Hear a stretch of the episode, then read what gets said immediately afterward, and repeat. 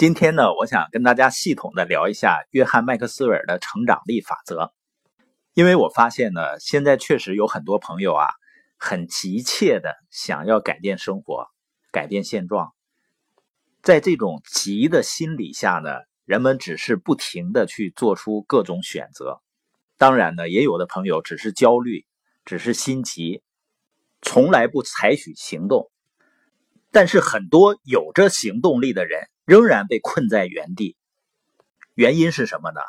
就是人们总是急于改善自己的境遇，却不愿意提升自己。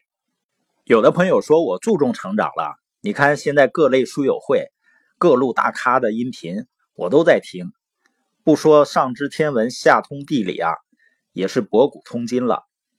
但是我对成长的认知呢，就是。真正的成长不是你学了多少东西，而是你改变了多少，你行动了多少，学以致用了多少。你比如说前几天呢，我看了一个具有世界级影响力的女士的演讲，那她在演讲中呢，谈到了她的事业巨大成功给她带来的成就感和在家庭中与孩子互动的那种感受。当她谈到，即使她在出门上班的那一刻，她的孩子希望他能陪他孩子玩一会儿，他也会马上去陪孩子去玩。那一瞬间呢，实际上给我很大的触动。我也做出一个决定，就是我的孩子呢在找我玩的时候，我会毫不犹豫的马上去陪他。这也是自由的好处吧，就是没有人能够管着你，没有老板。当然，我现在。算是有了一个老板，就是我的孩子。我随时听候他的召唤。我这几天呢，确实是按着这样去做了。即使是我在播音播到一半的时候，如果他来叫我，让我陪他玩，我也会毫不犹豫的放下播音，然后呢去陪孩子去玩一会儿。在陪孩子疯跑的过程中呢，你不也顺便锻炼了身体？那陪孩子看动画片的时候。我开始能够理解他，他这么大的年龄，他喜欢什么，他恐惧什么。当你看到孩子看到狐狸在追兔子的时候，吓得把头埋在沙发上不敢看时，我就开始可以理解。以前呢，当孩子找我说：“爸爸陪我玩会儿呗。”我说：“等一下，爸爸在工作。”他低着头走了。这个拒绝呢，在成人的世界里会觉得是很正常，但我相信在孩子真实的世界里是多么沮丧的事儿。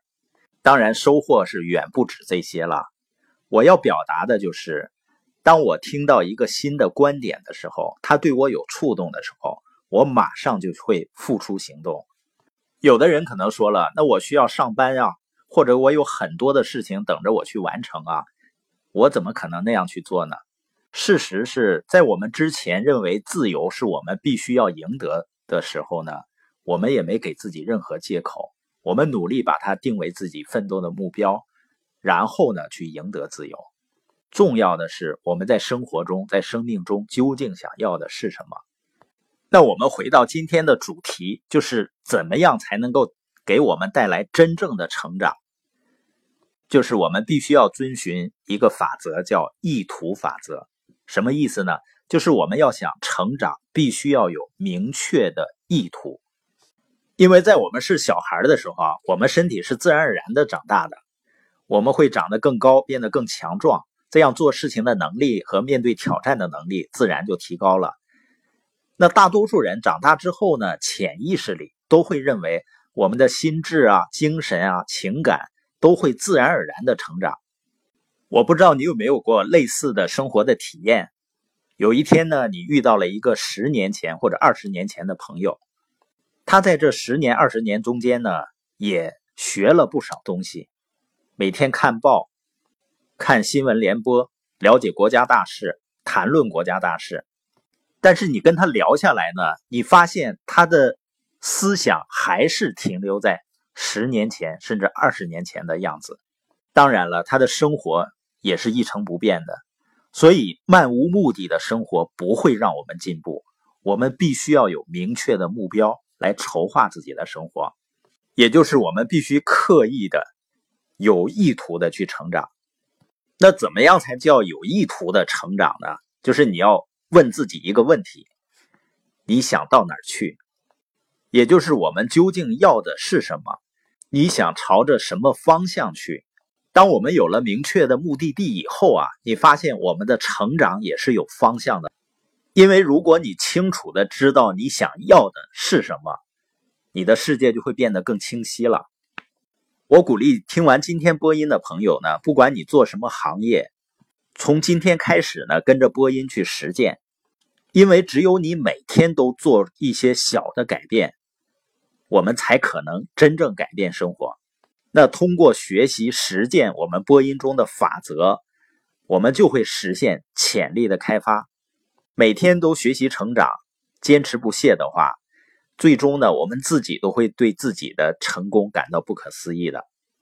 那今天的意图法则呢，我们需要做的作业就是写下来我们最想要实现的十件事情，也就是十个梦想和十件我们最想离开的。